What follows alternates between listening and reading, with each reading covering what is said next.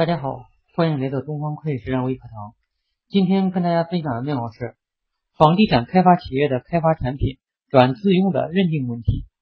房地产开发企业的开发产品符合下列三种情况之一的，即认定为转为自用。第一个，计入到固定资产账目；第二个，房地产开发企业办理了产权证；第三，开发产品已经实际使用。感谢大家关注东方科技实战微课堂，谢谢大家。